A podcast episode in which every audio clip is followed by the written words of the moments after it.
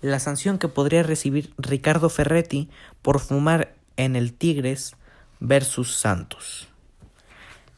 Ricardo Ferretti, director técnico de los de Tigres, fue captado por la agencia Mexport mientras fumaba en la banca del TSM durante el partido donde su equipo cayó 2-0 ante Santos en la jornada 2 del Guardianes 2021 de la Liga MX.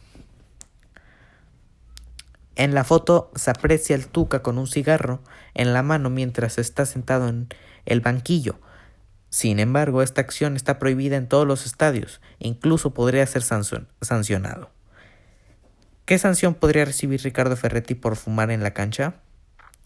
De acuerdo al artículo, 23, el artículo 30 del reglamento de sanciones de la Liga MX, en el apartado de actitudes antideportivas, se menciona que por fumar en la cancha, terreno de juego, bancas y o área técnica antes, durante y o después, se podría suspender un partido y una multa de más de 8 mil pesos.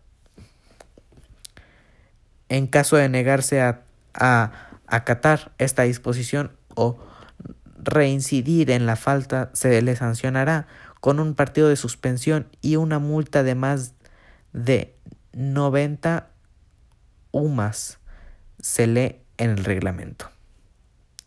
Cabe mencionar que desde hace varios años está prohibido a todas las personas fumar en la cancha, túneles, pasillos y en el área técnica. Esto fue ahora quién, por Omar Flores. Muchas gracias.